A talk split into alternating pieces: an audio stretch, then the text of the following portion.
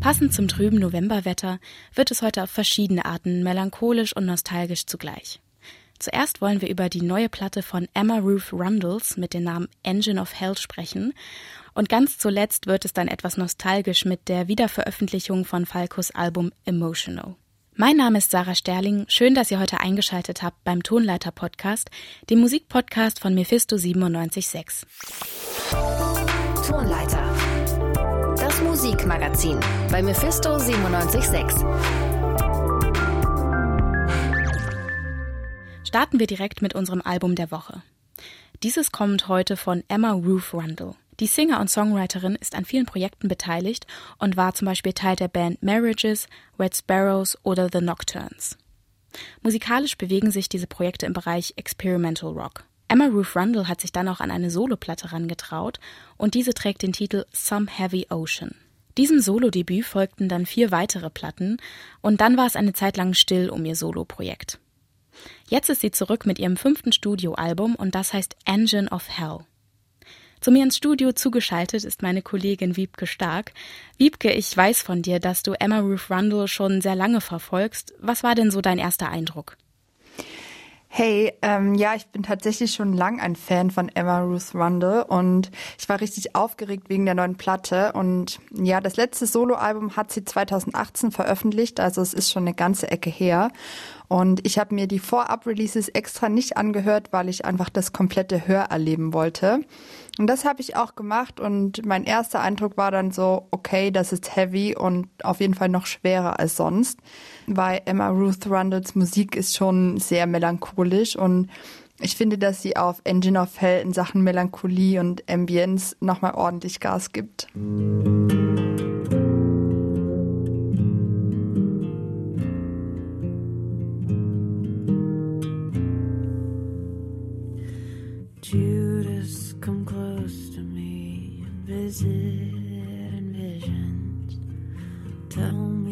the store.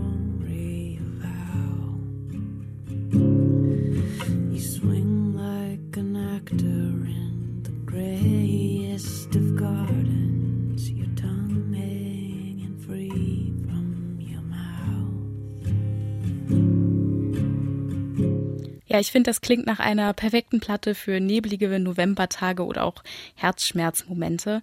Ich muss sagen, ich fand den Sound ziemlich so unaufgeregt. Also es gibt halt diesen sehr verletzlichen Gesang, der sehr im Vordergrund steht. Und die anderen Instrumente, also die akustische Gitarre und das Klavier, treten dahinter so ein bisschen zurück. Und auf mich wirkt diese ähm, ja unaufgeregte Art sehr direkt und auch so ein bisschen ja roh irgendwie. Ja, also ich finde, Roh beschreibt den Sound der Platte tatsächlich gut und das zieht sich schon ein bisschen durch die Musik von der Künstlerin. Also auf dem Album Marked for Death, was auch mein absolutes Lieblingsalbum ist, liegt der Fokus auch auf der Gitarre und da geht sie auch eher sparsam mit Soundeffekten um. Aber auf Engine of Hell gibt's wirklich nur Emma Ruth Rundles Stimme zu hören, die sich dann mit einer Gitarre und einem Klavier abwechselt. Und ihre Stimme hört sich auf der Platte so zart und fragil an und Emma Ruth Rundle macht da wirklich eine Gratwanderung zwischen Flüstern und Singen. Und sie hat Sounds drin gelassen, die für ein Studioalbum eher unüblich sind. Also zu hören sind zum Beispiel die Geräusche der Griffwechsel auf der Gitarre oder so Atemgeräusche und das macht die gesamte Platte auch so leise irgendwie. Also es fühlt sich fast an, als würde Emma Ruth Rundle mit ihrer Gitarre im selben Raum sitzen. Und ja, dann sind die Lyrics auch noch unglaublich persönlich, aber auch das würde ich so als ein Signature von Emma Ruth Rundle bezeichnen. Und manchmal stehen die auch echt im Kontrast zum Sound, also wie zum Beispiel in dem Song Dancing Man. Da beschreibt sie ausnahmsweise mal eine schöne Erinnerung, in der sie mit einem Menschen tanzt. Und der Sound dazu ist aber alles andere als leicht, weil sie da eben besonders zart singt und die Instrumentierung beschränkt sie auf ein Piano und das spielt sie ebenfalls sehr langsam und schwerfällig. Okay,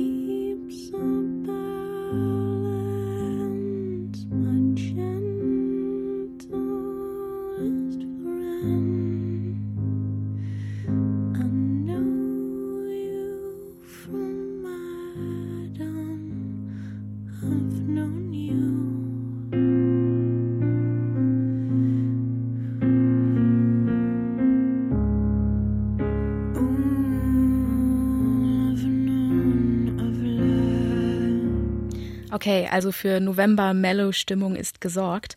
Aber das klingt alles schon ziemlich schwermütig und ich persönlich empfinde die Musik auch ja eher als schleppend und auch vielleicht ein bisschen eintönig.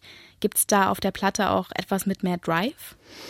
Also mit mehr Drive gibt's tatsächlich nicht wirklich was. Also für alle, die danach suchen, werden leider enttäuscht werden. Und diese Schwere zieht sich tatsächlich durch die gesamte Platte.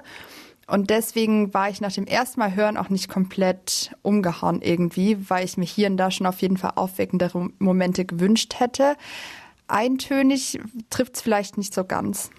Ja, ich habe auch so Albumlieblinge, die durchweg melancholisch sind, also so ganz klassisch irgendwie Lana Del Rey, Born to Die oder auch eher so aus dem Metal-Bereich, äh, Alcest Spiritual Instincts. Aber so Platten laufen halt auch echt schnell Gefahr, dass da zu viel Heaviness gibt und dass es dann langweilig oder eben eintönig wird.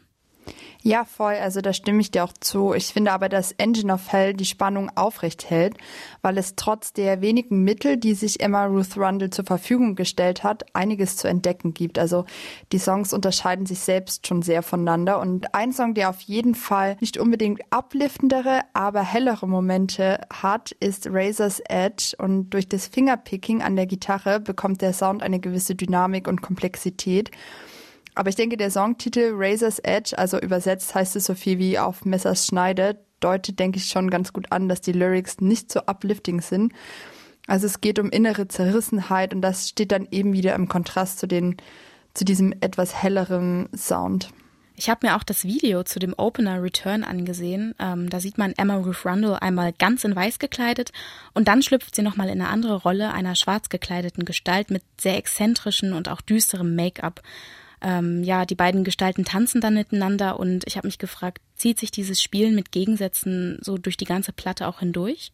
Ja, sie hat den Song Return, der ein Pre-Release war, wunderschön visualisiert und dadurch auch schon ein bisschen angedeutet, in welche Richtung es geht. Also ich finde, man erkennt da auch eine Weiterentwicklung bei Emma Ruth Rundle. Also so ein aufwendiges Video hat sie erst in einer Kollaboration mit Jesse Wolf gemacht.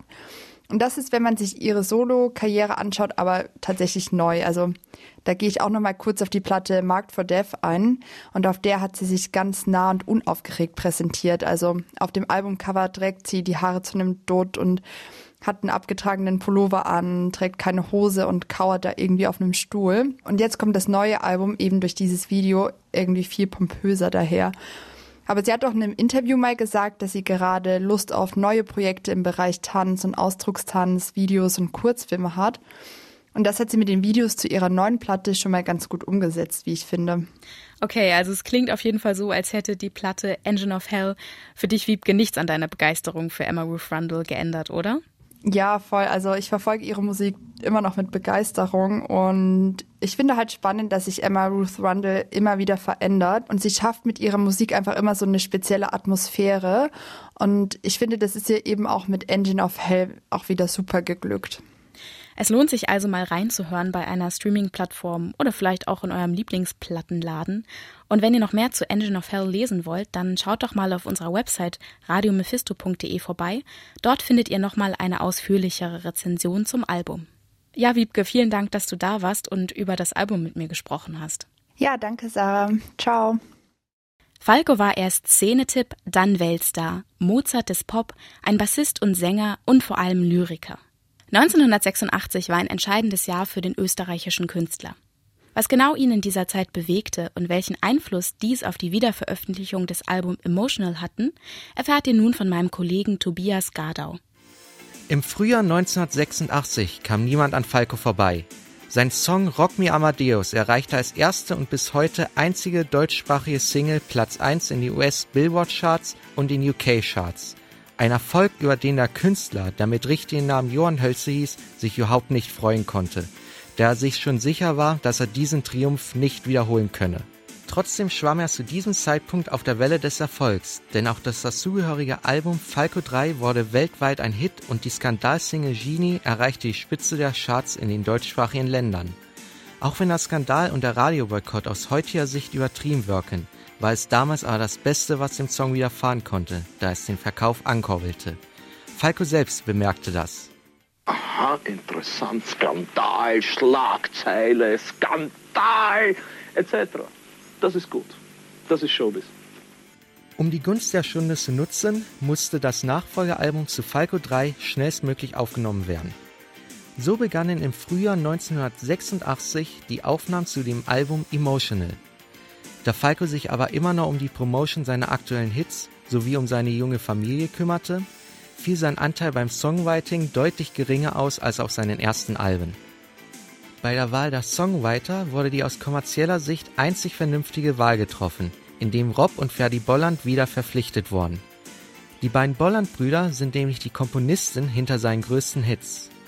Stilistisch umfasst das Album Elemente vieler verschiedener Genres, von Pop, Rock, Funk über Swing, Jazz und Elektronik, alles verbunden durch Falcos Sprechgesang. Der Titeltrack beschicht durch seinen Plastic Soul Charakter, welcher Falcos Emotionalität und Verletzlichkeit unterstreichen soll. Und du warst, ich hab ein Herz wie ein Löwe. Und das Herz geht so lang zum Messer, bis es sticht Neben dem Song Emotional gab es mit The Sound of Musik und Coming Home zwei weitere Single-Auskopplungen.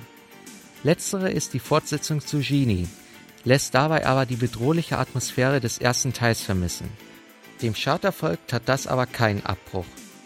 Auch wenn Falco deutlich weniger zu den Lyrics beitrug, befindet sich mit Le Newer Witch doch einer seiner besten Texte auf dieser Platte. Als der Argonaut im Kosmokrater kennt Horizonte nicht. Er fliegt und fliegt, er, fliegt ins weiße Licht. Passend zum 35-jährigen Jubiläum erscheint nun eine Deluxe-Edition, die neben dem Originalalbum sämtliche Remixe der Singles umfasst.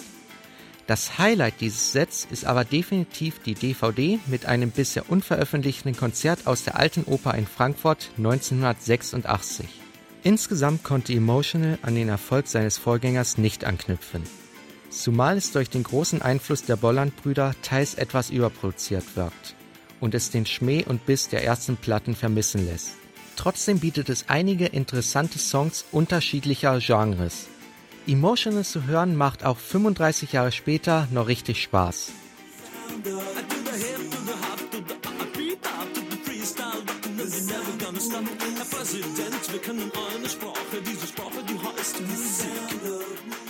Und mit dieser Rückschau zu dem Kultstar Falco und seinem wiederveröffentlichten Album Emotional sind wir schon am Ende der heutigen Podcast-Folge.